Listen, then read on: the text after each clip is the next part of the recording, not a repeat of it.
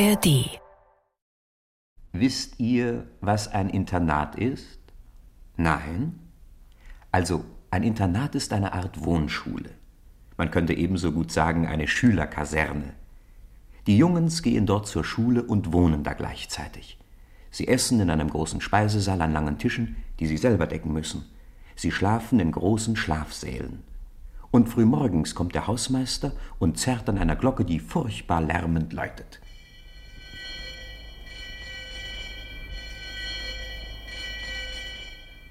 Dann müssen die Schüler wie ein geölter Blitz aus den Betten flitzen. Denn ein paar Primaner passen wie Schießhunde auf, dass die anderen sofort aufspringen, wenn es klingelt. In einem solchen Internat spielt unsere Geschichte. Im Johann Sigismund Gymnasium.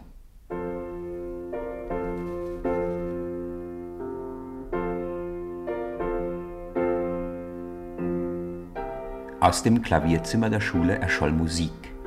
Es war Winter und Weihnachten lag in der Luft. Man hörte es.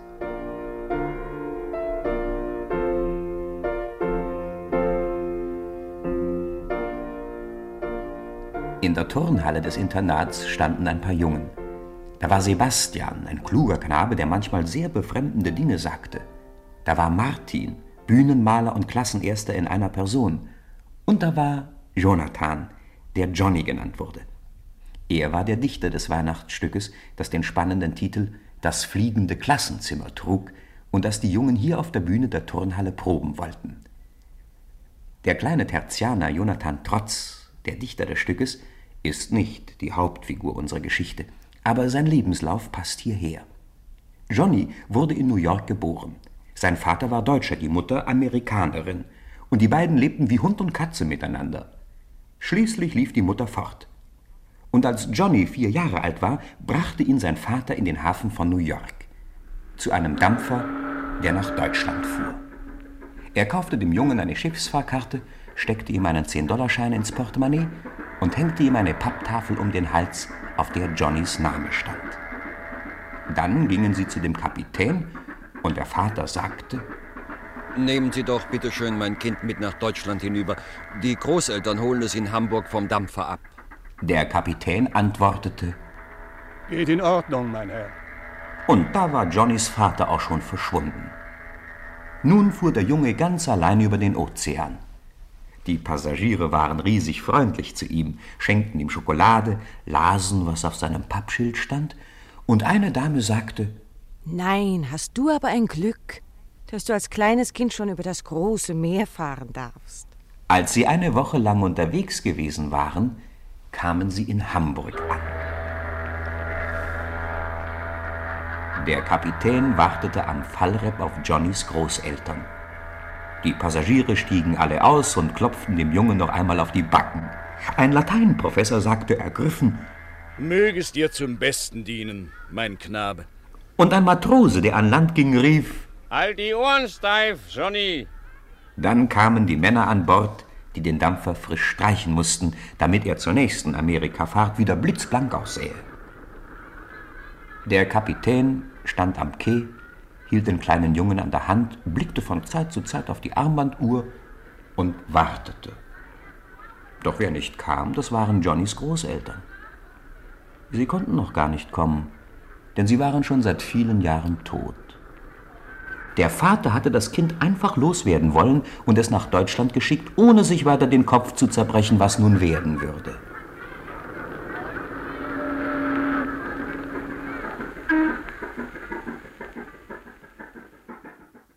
Damals verstand Jonathan trotz noch nicht, was ihm angetan worden war.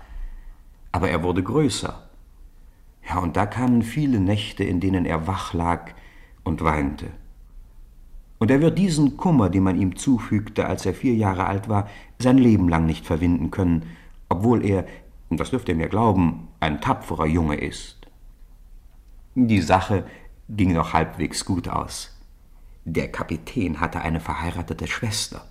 Dorthin brachte er den Jungen, besuchte ihn, wenn er in Deutschland war, und gab ihn, als er zehn Jahre zählte, ins Internat des Johann Sigismund Gymnasiums zu Kirchberg, in der unsere Geschichte spielt. Manchmal fährt Jonathan Trotz noch in den Ferien zu der Schwester des Kapitäns. Aber meistens bleibt er während der Ferien in der Schule. Er liest viel. Und er schreibt heimlich Geschichten. Und nun hat Johnny für die Weihnachtsfeier des Gymnasiums zum ersten Mal ein richtiges Theaterstück geschrieben. Das fliegende Klassenzimmer. Er spielt selber mit. Und deshalb steht er jetzt auch mit den anderen Jungen auf der Bühne der Turnhalle, wo das Stück geprobt werden soll. Martin, der Klassenerste und Bühnenmaler, betrachtete gerade kritisch die Kulisse. Sebastian. Ja, was ist? Geh doch mal zur Seite, damit ich das Bühnenbild betrachten kann. Ja. Ja, ist ganz gut. Ist prima. Ja. Johnny, wir können mit der Probe anfangen. Gut, Martin. Also probieren wir das letzte Bild nochmal. Mats kann seine Rolle schweinemäßig. Das kommt entschieden daher, dass er zu viel futtert. Ja, hast du recht. Diese weise Bemerkung stammte natürlich vom klugen Sebastian. Der Junge, der Matz genannt wurde, stand indessen unten in der Turnhalle. Er hieß eigentlich Matthias. Er wollte einmal Boxer werden und hatte immer Hunger, besonders nach dem Essen. Der Knirps, der neben ihm stand, war Uli, sein bester Freund. Nun schau dir mal diese Tüte voll Kuchen an, Uli.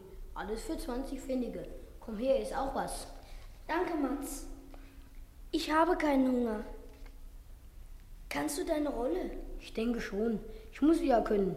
Wer außer mir könnte sonst den Petrus spielen? Mats! Uli! Die Probe fängt an! Wir kommen ja schon. Dann stiefelten die beiden zur Bühne, um mit den anderen Jungen das fliegende Klassenzimmer zu proben. So, Herrschaften, sind jetzt alle da? Jawohl. Gut, dann fangen wir gleich mit dem letzten Bild an. Mats setzt sich auf den Stuhl da. Moment, ich muss meinen Bart noch festbinden. Sitzt er so, Uli? Lass mal sehen. Ausgezeichnet, Mats. So, jetzt kraul dich im Bart und rede so tief wie möglich, Mats. Du, Sebastian, pass auf dein Stichwort auf. Zwei Fehler ich da. Bitte, Mats, fang an. Der Himmel ist für euch verbaut mit Mauern. Ihr seht nur mich, sonst seid ihr blind. Das ist aufs tiefste zu bedauern. Sebastian, schlaf nicht, du bist dran. Ach so. Guck doch in deinen Text. Wir wollen nicht darüber trauern, sondern so bleiben, wie wir sind. Den Himmel, wie er ist, sehen nur die Toten. Darf ich von Ihnen ein paar Fotos machen? Fotografieren ist dir streng verboten. Wir haben keinen Sinn für solche Sachen. Forscht, wo ihr was zum Forschen findet. Das Unerforschbare. In diesem Augenblick wurde die Tür der Turnhalle stürmisch aufgerissen. Matthias blieb der Vers im Hals stecken. Die anderen drehten sich erschrocken um, und Uli guckte neugierig hinter der gemalten Wolke heraus, hinter der er seinen Auftritt erwartet hatte. Im Rahmen der Tür stand ein Junge. Er blutete im Gesicht und an einer Hand. Sein Anzug war zerrissen. Er schmiss die Schülermütze wütend auf den Fußboden und brüllte Wisst ihr, ist? Woher sollen wir denn das wissen, Fridolin? Die Realschüler haben mich und den Kreuzkamm auf dem Nachhauseweg überfallen. Oh. Den Kreuzkamm haben sie gefangen genommen. Und die Diktathefte, die wir Rudis Vater zum Korrigieren bringen sollen, haben sie auch. Rudi Kreuzkamms Vater war nämlich Deutschlehrer am Johann-Sigismund-Gymnasium. Die Diktathefte haben sie auch, Gott sei Dank. Kinder, sind wir genug? Ich denke schon, Martin. Also dann los, über den Zaun in die Schrebergärten. Jawohl. Aber ein bisschen plötzlich. Ja. Wir sammeln uns beim Nichtraucher. Sie rasten aus der Halle ins Freie. Uli rannte neben Mats her. Er war ein bisschen ängstlich und keuchte. Wenn uns jetzt der schöne Theodor erwischt, dann sind wir hin. Dann bleib doch hier, Uli. Du bist wohl verrückt. Und dann waren die sechs Jungen am Rande des Schulparks angelangt. Sie erkletterten den Zaun und schwangen sich hinüber. Matthias trug noch immer den weißen Vollbart vorm Gesicht. Den Nichtraucher, so nannten die Schüler einen Mann, dessen wirklichen Namen sie gar nicht kannten. Sie besuchten ihn oft und mochten ihn gern. Sie nannten ihn nicht etwa Nichtraucher, weil er nicht geraucht hätte. Er rauchte sogar sehr viel. Sie nannten ihn vielmehr so, weil in seinem Schrebergarten ein ausrangierter Eisenbahnwaggon stand, in dem er Sommer und Winter wohnte. Und dieser Waggon enthielt lauter Nichtraucherabteile zweiter Klasse. Bei diesem Nichtraucher also holten sich die Jungen wieder einmal einen Rat. Nun erklärt mir bloß mal, Jungens, wieso die Realschüler auf den Einfall gekommen sind, euren Rudi gefangen zu nehmen und eure wissenschaftlichen Schriften zu beschlagnahmen. Das ist was für unseren Dichter. Johnny, erzähl mal. Na los, Johnny, erzähl. Tja, dieser Streit zwischen den beiden Schulen ist gewissermaßen uralt. Aha. Es soll vor zehn Jahren schon genauso gewesen sein. Es ist ein Streit zwischen den Schulen, nicht zwischen den Schülern. So, na, und warum haben die Realschüler euch gerade jetzt überfallen? Wir haben ihnen im vorigen Monat eine Fahne abgejagt. Ja, mit so einem scheußlichen Totenschädel drauf. Ja, so eine? Art Räuberfahne. Und da haben sich die Realschüler bei Justus beschwert. Wer ist Justus? Unser Klassenlehrer. Was? Tja, er hat uns einen haushohen Krach gemacht und hat uns gedroht, dass wir ihn zwei Wochen lang nicht grüßen dürfen, wenn wir die Fahnen nicht zurückgeben. Ist ja eine kuriose Drohung. Tja. Wirkte sie denn? Na und ob. Am nächsten Tag lag die Fahne wie vom Himmel gefallen auf dem Schulhof. Nur ein bisschen zerrissen war sie. Ein bisschen sehr zerrissen. Das sogar. glaub ich auch. Und darum wollen sich die Realschüler nun rechen an unseren Diktatheften betätigen. Na, dann zieht ihr nur in euren uralten Krieg. Was wollt ihr denn tun? Am besten, wenn Fridolin gleich abschwirrt und bei Professor Kreuzkamp unauffällig feststellt, ob der Rudi inzwischen mit den Heften nach Hause gekommen ist. Ja. Also, dann push ich gleich los. Moment, Fridolin. Wenn der Rudi noch nicht da ist, dann muss erst das Dienstmädchen einweihen, damit der Professor auf keinen Fall was erfährt. Gut, also bis nachher. Eisern! Komm dann vor das Haus von Egerland! Ist in Ordnung, Johnny. Martin, Ja? mach doch mal die Tür wieder zu, ja? Ja. So, Dankeschön. Sag mal, wer ist Egerland? der Anführer der Realschüler. Ach so. Wenn seine Bande den Rudi und die Hefte nicht zurückgibt, dann steigen wir ihm aufs Dach. er hat den Überfall geleitet. An ihn halten wir uns. Ah, keine schlechte Idee. Aber nun sagt mir doch mal, wer ist eigentlich der mysteriöse Justus, von dem ihr dauernd redet? Das ist Dr. Böck, ein großartiger Kerl. Wie? Wie? Wie heißt der? Dr. Johannes Böck. Kennen Sie ihn? Wie?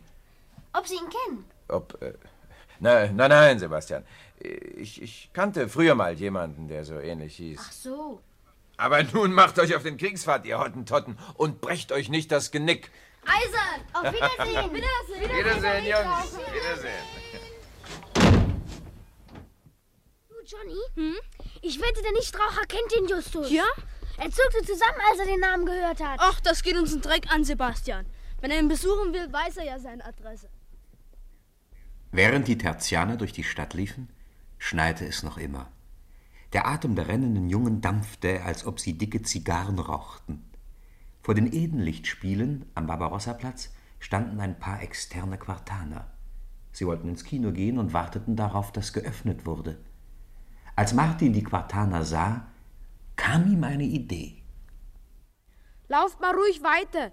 Ich komme sofort hinterher. Ja, in Ordnung. Dann trat Martin zu den Quartanern. Ihr könnt uns einen Gefallen tun. Was denn? Lasst das Kino schießen. So, warum denn? Die Realschüler haben unseren kleinen Kreuzkamm gefangen genommen. Und wir müssen ihn wieder rauspauken. Natürlich.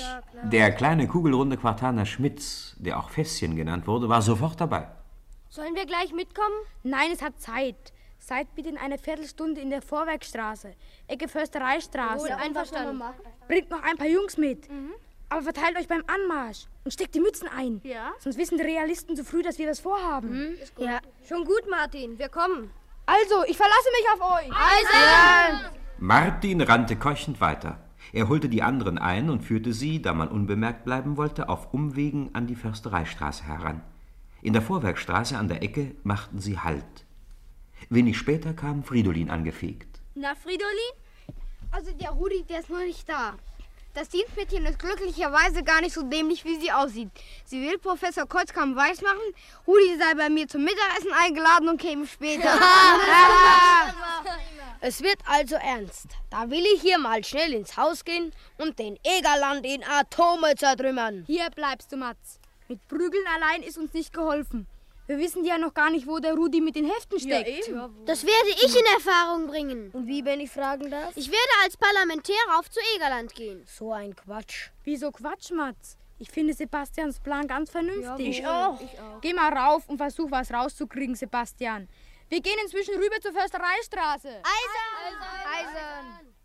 Und Sebastian ging tatsächlich als Parlamentär zu Egerland. In die Höhle des Löwen sozusagen.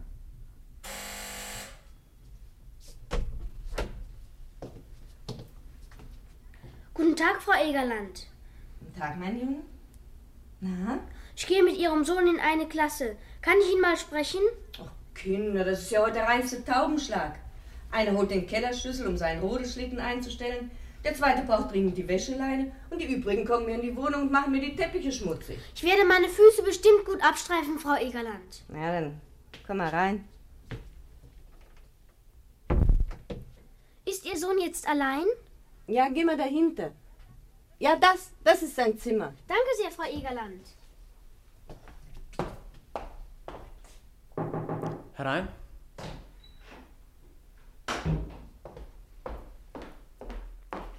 Was soll das heißen? Ein Internist? Ich bin gewissermaßen ein reitender Bote zu Fuß. Was willst du? Wir ersuchen euch um die Herausgabe des Gymnasiasten Rudi Kreuzkamp und unserer Diktathefte. Was bietet ihr dafür? Nichts. Unsere Leute sind im Anmarsch. Sie werden sich den Gefangenen holen, wenn ihr nicht freiwillig herausgeht. Erst müsst ihr wissen, wo er ist. Aber wir geben ihn euch. Unter einer Bedingung. Wenn ihr euch schriftlich bei uns entschuldigt, dass ihr unsere Fahne zerrissen habt. Andernfalls? Andernfalls verbrennen wir die Diktathefte. Und Rudi bleibt gefangen. Die Bedingungen sind selbstverständlich unannehmbar. Hm, bitte? Meine Aufgabe ist hier erledigt. Wir schreiten in etwa zehn Minuten zur Befreiung des Gefangenen. Bitte schön. Mir ist es gleich. Lass mich mal vorbei zum Fenster. Egerland nahm ein schwarzes Tuch vom Tisch, öffnete das Fenster, hängte das Tuch ins Freie hinaus und brüllte Ahoi! Dann schloss er das Fenster wieder, lächelte spöttisch und sagte, Bitte schön, holt euch den Gefangenen.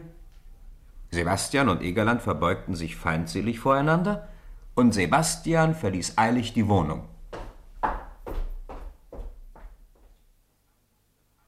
Als er zu seinen Leuten zurückkam, waren unter Fässchens Leitung eben die Quartaner eingetroffen. Ungefähr 20 Jungen standen in der Vorwerkstraße, froren an den Zehen und warteten gespannt auf den Parlamentär.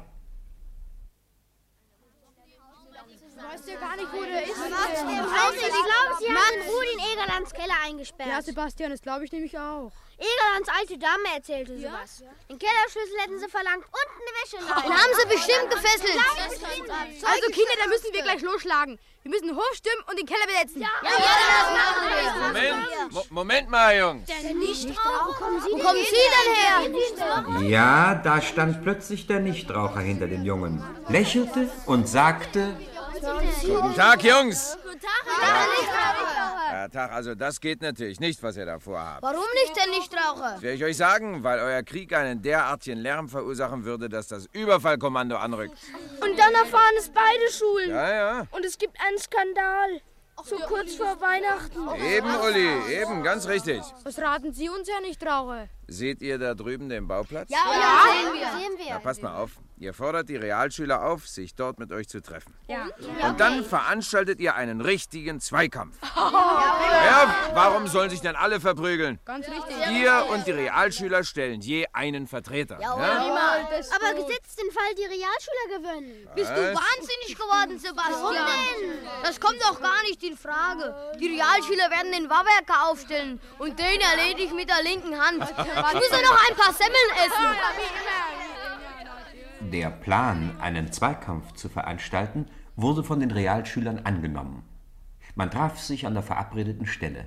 Auf der einen Seite des Bauplatzes standen die Gymnasiasten, auf der anderen die Realschüler. Sie maßen einander mit bösen Blicken. In der Platzmitte fand die förmliche Begegnung der beiden Anführer statt. Egerland sprach zuerst. Wir stellen Heinrich Wawecker als unseren Vertreter auf. Für uns wird Mats, Verzeihung Matthias Seltmann antreten. Das Turnier soll, schlägt er vor, entschieden sein, wenn einer von den beiden aus dem Kampfring flüchtet oder verteidigungsunfähig geworden ist. Einverstanden, Wawecker? Einverstanden.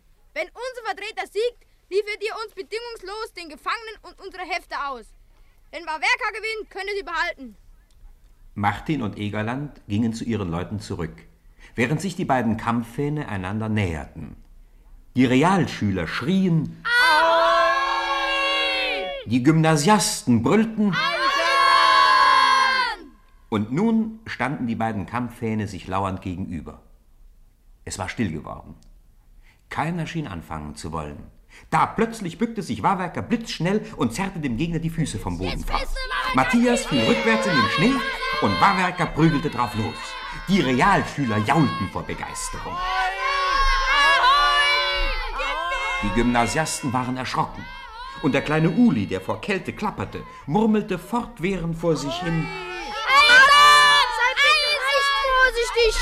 Mats, sei ja recht vorsichtig! Mätzchen, sieh dich doch vor! Plötzlich kriegte Mats den rechten Arm von Wawerker zu packen und drehte ihn langsam und unerbittlich herum. Wawerker musste nachgeben und rollte zur Seite. Nun drückte Mats seinen Gegner mit dem Kopf tief in den Schnee hinein. Der Realschüler zappelte mit den Beinen und die Luft wurde ihm knapp. Da ließ Matthias ihn überraschend frei, sprang drei Schritte zurück und erwartete den nächsten Angriff.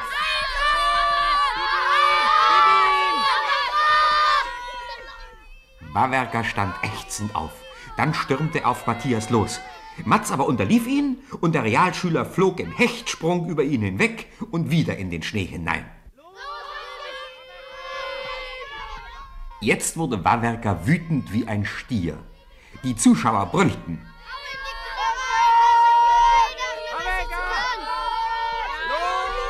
Und die beiden Gegner prügelten sinnlos aufeinander los. Aber plötzlich bückte sich Matthias und Wawerker senkte die Fäuste, um den Körper zu schützen. Matz aber schnellte hoch und traf den Realschüler am ungedeckten Kinn. Wawerker taumelte und war völlig benommen. Er schlingerte auf Matthias zu, fing sich wieder etwas, wurde aber mit ein paar schallenden Ohrfeigen empfangen. Aber die Ohrfeigen waren gar nicht mehr nötig. Wie eine aufgezogene Laufpuppe stolperte Heinrich Wawerker aus dem Kampfring und er wankte mitten in die sprachlose Gruppe der Realschüler hinein. Auf der anderen Seite, bei den Gymnasiasten, wurde Matz begeistert empfangen.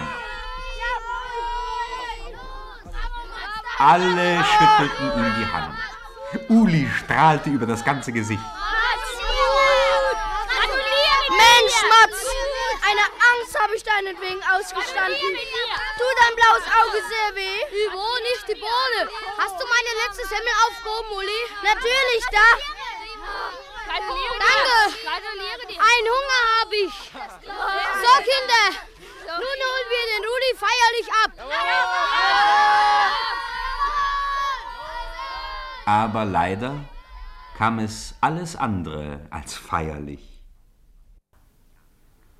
Nun standen die Tertianer auf dem Bauplatz und erwarteten Egerland, den Anführer der Realschüler, der ihnen jetzt die Diktathefte und den Gefangenen zurückbringen sollte. Egerland erschien mit einem verlegenen Gesicht. Kommt ja Egerland. Na, Egerland, bringst du unsere Hefte? Leider nein. Wieso denn nicht? Was ist denn los? Wo sind sie denn? Na, es tut mir furchtbar leid. Was ist denn? Meine Leute wollen euch weder den Gefangenen noch die Hefte ausliefern. Gemeiner Verrat! Unglaublich! Seid doch mal ruhig. Also, Egerland, das ist wirklich unglaublich. Haben die Kerle denn keinen Anstand im Leib? Nee, das Scheinbar nicht. Na, wenn ich das gewusst hätte, dann hätte ich Wawerka zu Frigassee gemacht. Uli, wie schreibt man Frigassee? Mit zwei S-Mats. Dann hätte ich ihn zu einem Frigassee mit vier S verarbeitet. Mir ist die Geschichte selbst sehr peinlich. Nichts, die Hefte wollen wir. Ich bin zwar eurer Ansicht, aber ich muss doch zu meinen Leuten halten, nicht? Natürlich. Du hast eben Pech.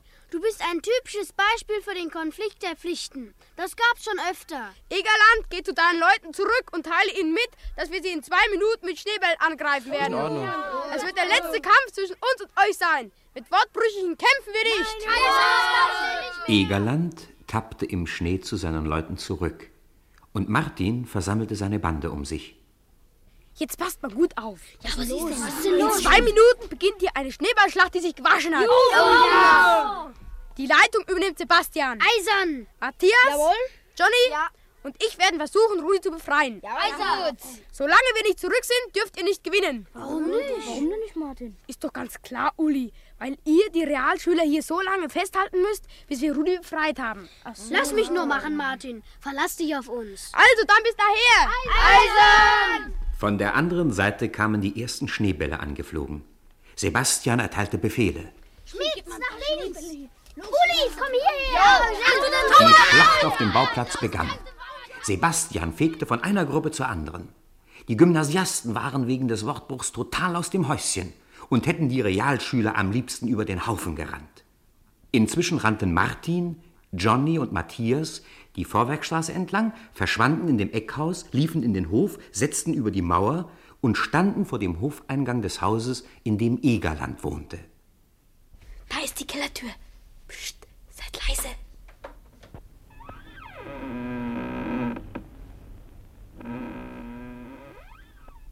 Die drei Gymnasiasten stiegen die glitschigen Stufen hinunter, mitten in völliges Dunkel hinein. Es roch nach alten Kartoffeln. Sie tasteten sich durch schmale, niedrige Gänge. Ein paar Mal ging's um die Ecke. Und dann sahen sie einen etwas erhellten Seitengang und hörten jemanden sprechen. Komm, schleichen wir uns ran. Sie schlichen weiter, bis sie sahen, worum es sich handelte. Hinter einer angelehnten Lattentür standen zwei Realschüler, und auf einem alten, wackeligen Küchenstuhl saß Rudi Kreuzkamm. Er war mit einer Wäscheleine umwickelt, konnte kein Glied rühren und hatte unnatürlich rote Backen. Auf einem Tisch brannten drei Kerzenstümpfe. Und in der hintersten Ecke zwischen Holz, Briketts und Kohlen lehnte ein Tannenbaum. Die drei Lauscher hinter der Lattentür hörten Rudi mit den beiden Realschülern reden. In spätestens einer Stunde werden mich meine Freunde vom Internat befreien. Darauf könnt ihr euch verlassen.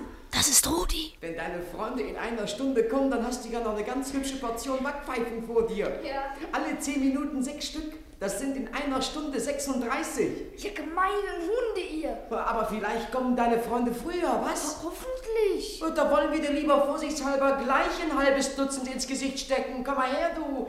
So, Au. so, so. Ich kann das nicht länger mit ansehen. Los, rein Mats, Mats, Gott sei Dank, dass ihr da seid. Mats, Gott sei Dank. Der Realschüler, der neben dem gefesselten Rudi stand, hatte die Hand erhoben und wollte gerade wieder zuschlagen. Aber da war auch schon Matthias neben ihm und die dritte Ohrfeige kriegte er selber. Er flog krachend in Egerlands Tannenbaum, blieb in den Nadeln sitzen und hielt sich heulend die linke Gesichtshälfte. Martin hatte inzwischen dem anderen Realschüler einen Doppelnelson angesetzt, dass ihm Hören und Sehen verging. Johnny band den verschwollenen Rudi Kreuzkamm los. Der dehnte und reckte sich. Ihm taten sämtliche Knochen weh. Die Backen waren so dick, als hätte er einen Kloß im Mund. Die Wäscheleine, mit der Rudi gefesselt gewesen war, gab Johnny Matthias und Matz stellte die zwei Realschüler Rücken an Rücken und fesselte sie sehr gewissenhaft. So, Rudi, nun gib dem Flegel rasch die Ohrfeigen zurück. Darauf kannst du dich verlassen. Zweieinhalb Stunden warst du hier. Ja. Das sind 150 Minuten. Wie viel Ohrfeigen macht das? 90 Stück. So viel Zeit gibt's ja gar nicht. Ich werde jedem eine einzige Ohrfeige versetzen. Das ist genauso gut, als ob sie von Rudi 90 kriegten. Nein, bitte nicht. Bitte doch! Bitte doch! Hört auf mit dem Geheul! Lass gut sein, Max. Ja, ich mach's für gut, ja. Rudi, wo sind denn übrigens die Gitathefte? Da. Ich sehe sie nicht. Seht gründlicher hin. Wo denn? Da. Meinst du etwa das Häufchen Asche? Jawohl, das Häufchen Asche. Das meine ich. Heiliger Bimbam, das kann ja heiter werden. Lassen wir jetzt die Diktathefte, Johnny. Wir müssen so schnell wie möglich zum Bauplatz zurück. Jawohl. Aber dann nahm Martin doch sein Taschentuch, schob die Asche hinein, verknotete das Tuch sorgfältig und steckte die verbrannten Diktathefte in die Hosentasche. Dann gab er Rudi Anweisungen. Rudi, du rennst sofort nach Haus. Ist in Ordnung. Wenn dein Vater nach den Heften fragt, sagst du, sie seien in der Penne. Ich würde sie ihm morgen früh in der ersten Stunde übergeben. Weiter erzählst du nichts. Hab verstanden. Wir verhauen nur noch schnell die Realschüler auf den Bauplatz und dann sausen wir heim. Der schöne Theodor wird uns wohl schon erwarten. Eisern! Und dann sausten Martin, Johnny und Mats zurück zum Bauplatz, wo die Schneeballschlacht im vollen Gange war.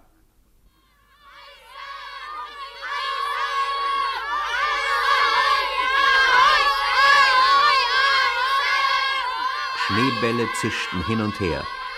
Die Gymnasiasten hatten sich in die Ecke drängen lassen. Nun aber nahm die Schlacht eine plötzliche Wendung. Johnny hatte dem Sebastian ein Zeichen gegeben, dass sie jetzt vorwärts stürmen dürften. Und während die Jungen vom Internat überraschend vorbrachen, fielen Mats, Johnny und Martin den Realschülern von hinten in den Rücken.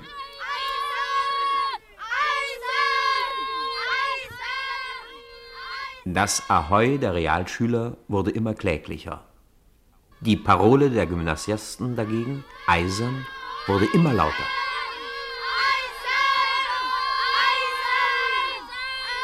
Überall, wo Matthias auftauchte, rissen die Feinde aus. Sie flohen einzeln und sie flohen in Scharen. Als letzter verließ Egerland, der Anführer der Realschüler, das Schlachtfeld. Er sah aus wie ein geschlagener König. Die Jungen des Internats hatten die Schlacht gewonnen. Sie brüllten vor Freude über ihren Sieg.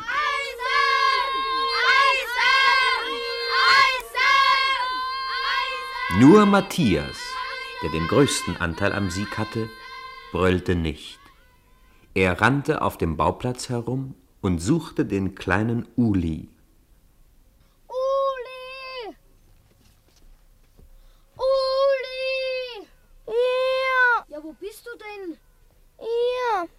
Ja, was ist mit dir passiert, Kleiner? Nichts Besonderes, Mats. Ich bin mal wieder ausgerissen. Ausgerechnet der Werker kam auf mich los. Grad der. Ich wollte ihm ganz bestimmt ein Bein stellen. Aber als ich sein Gesicht sah, da war es aus. Ja, er hat eine abscheuliche Visage. Mir wäre es auch fast schlecht geworden, als er auf mich losging. Ach, du willst mich nur trösten, Mätzchen. Nein, nein. Aber so geht es nicht weiter mit mir.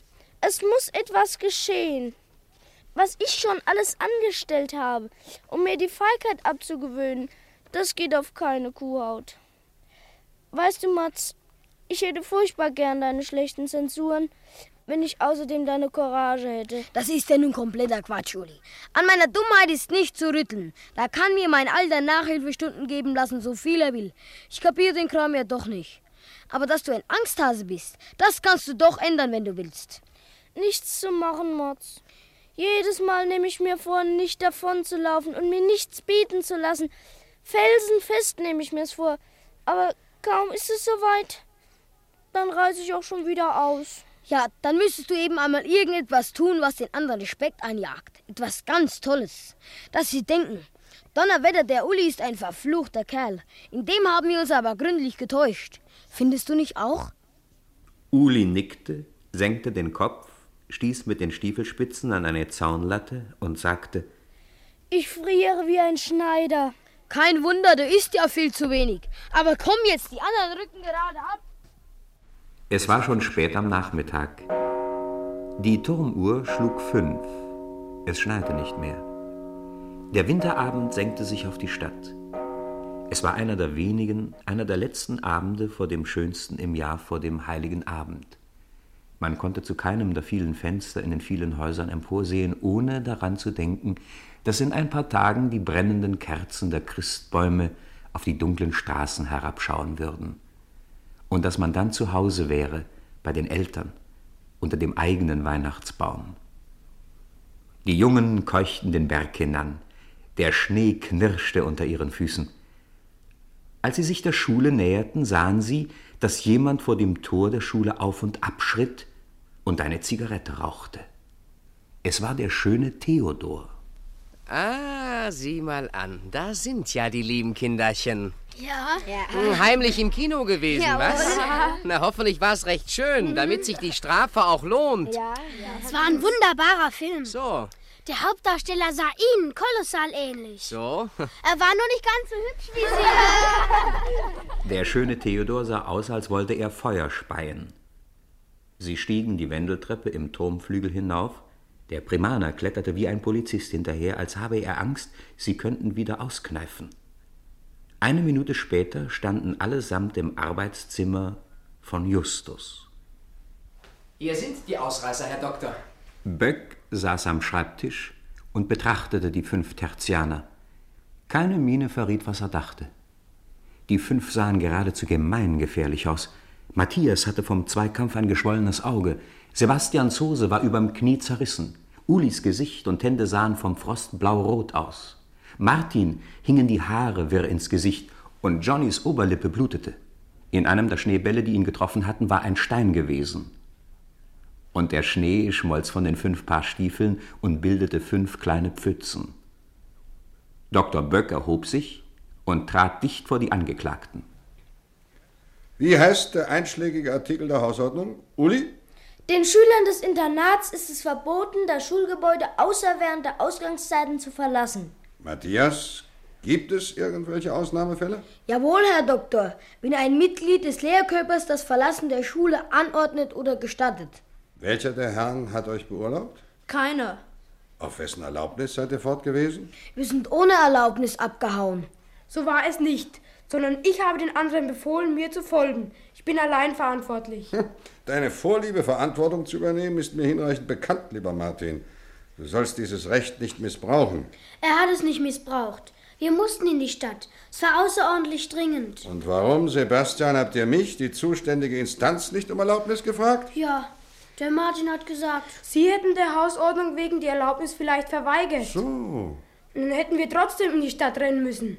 Es wäre noch viel unangenehmer gewesen. Was, ihr hättet meinem strikten Verbot zuwidergehandelt? Jawohl. Ist ja einfach bodenlos, Herr Doktor. Es ist mir nicht bewusst, dass ich Sie nach Ihrer originellen Ansicht gefragt hätte, Herr Primaner. Also, warum musstet ihr in die Stadt hinunter? Wieder einmal wegen der Realschüler. Ja. Sie hatten einen von uns überfallen, der die Diktathefte zu Professor Kreuzkamp bringen sollte. Aha. Dieser Schüler und die Diktathefte waren verschwunden. Und da war es doch ganz klar, dass wir hinunter mussten, um den Gefangenen zu befreien. Habt ihr ihn befreit? Jawohl. Wurde irgendwer verletzt? Kein Gedanke. Niemand. Nur die Diktathefte. Was ist mit den Heften los? Sie wurden in einem Keller vor den Augen des gefesselten Gefangenen verbrannt. Wir fanden nur noch die Asche vor. Und was soll nun werden? Ich lege morgen früh eine Liste an. Jeder Klassenkamerad nennt mir die Zensuren, die er in den Diktaten seit Michaelis gehabt hat. Na und dann? Dann trage ich sämtliche Zensuren ein und überreiche zum Unterrichtsbeginn Herrn Professor Kreuzkamp die Liste. Ich weiß nicht, ob Professor Kreuzkamp sich damit zufrieden geben wird. Trotzdem muss ich euch mitteilen, dass ich euer Verhalten billige. Ihr habt euch einfach tadellos benommen, ihr Bengels. Die fünf Jungen strahlten wie fünf kleine Vollmonde. Der schöne Theodor versuchte zu lächeln, aber der Versuch misslang. Justus trat ans Fenster und blickte durch die Scheiben. Mit abgewandtem Gesicht sagte er, Warum habt ihr mich denn nicht gefragt? Habt ihr so wenig Vertrauen zu mir? Justus drehte sich wieder um und sah die Jungen an. Dann verdiente ich ja selber die Strafe. Ich habe mir, bevor wir losgingen, einen Augenblick überlegt, ob wir sie fragen sollten. So. Aber ich hatte das Gefühl, es sei verkehrt. Die Sache ist doch ganz logisch. Es gab nur zwei Möglichkeiten.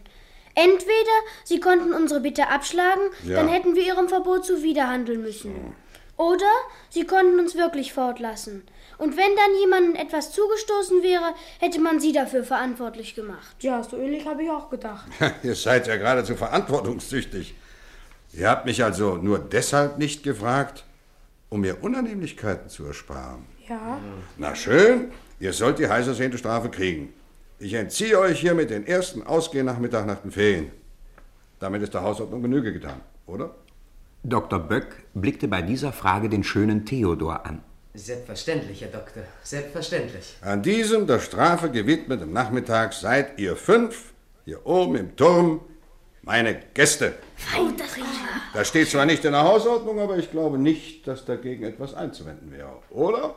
Wieder sah Dr. Böck den schönen Theodor fragend an. Keineswegs, Herr Doktor. Keineswegs. Der schöne Theodor sah aus, als ob er zerspringen wollte. Nehmt ihr die Strafe an, ihr Banditen? Natürlich. Gibt's Kuchen, Herr Doktor? Das wollen wir stark hoffen, Matthias. Dürfen wir jetzt gehen, Herr Doktor? Nein, Sebastian, bevor ich euch rauswerfe, will ich euch eine kleine Geschichte erzählen. Setzt euch hin.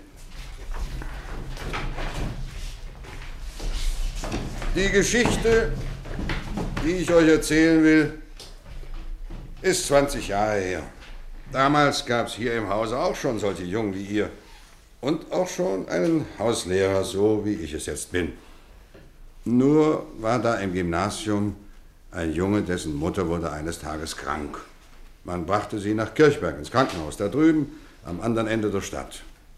Der Junge war damals sehr aufgeregt und eines Tages, als es seiner Mutter sehr schlecht ging, rannte er ohne Erlaubnis einfach aus dem Internat fort und ins Krankenhaus. Wurde er geschnappt, als er zurückkam? Jawohl, Matthias, ein Primaner, so einer wie der da, kriegte ihn zu fassen und fragte ihn, wo er gewesen sei. Der Junge hätte sich eher die Zunge abgebissen, als dass es der Primaner erzählt hätte. So wurde ihm die Ausgeherlaubnis für die nächsten Tage entzogen.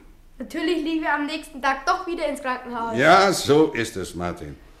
Leider wurde er wieder gefasst und zum Hauslehrer gebracht. Dieser Lehrer war ein strenger Mann. Er kündigte dem Jungen an, dass er die Schule vier Wochen nicht verlassen dürfte. Was machte der Junge denn da? Der Junge, ja, der, der lief am nächsten Tag trotzdem wieder davon. Das gab sicher Katze. Tja, Matthias, das gab Karzer. Zwei Stunden brannte man ihm auf. Als aber der Direktor am nächsten Tag in den Karzer ging, um den Jungen ins Gebet zu nehmen, da saß ein ganz anderer Junge drin. Na, wieso denn das? Na, der hatte sich einsperren lassen, damit sein Freund die Mutter im Krankenhaus besuchen konnte. Tja, das waren zwei Freunde. Sie blieben auch später beieinander. Sie studierten zusammen, sie wohnten zusammen. Sie trennten sich auch nicht, als der eine von ihnen heiratete. Dann aber bekam die Frau ein Kind und das Kind starb. Und die Frau starb auch. Und am Tage nach dem Begräbnis, da war der Mann verschwunden. Und sein Freund, dessen Geschichte ich euch hier erzähle, hat nie wieder etwas von ihm gehört. Der Junge aber, dessen Mutter im Krankenhaus gelegen hatte, nahm sich damals vor, dass er in dieser Schule, wo er als Kind gelitten hatte, weil er niemanden voll vertrauen konnte, dass er in dieser Schule also Hauslehrer werden wollte, damit die Jungen einen Menschen hätten, dem sie alles sagen konnten, was ihr Herz bedrückt. Tja, und ich bin nun euer Hauslehrer. Aber wo mein Freund, der Arzt ist, das weiß ich nicht. Waren Sie denn der Junge mit der kranken Mutter? Und nun macht, dass ihr rauskommt, ihr Banditen. Da standen die Jungen auf, machten eine feierliche Verbeugung und verließen leise das Zimmer. Draußen im Flur blieb Johnny stehen und sah seine Freunde an.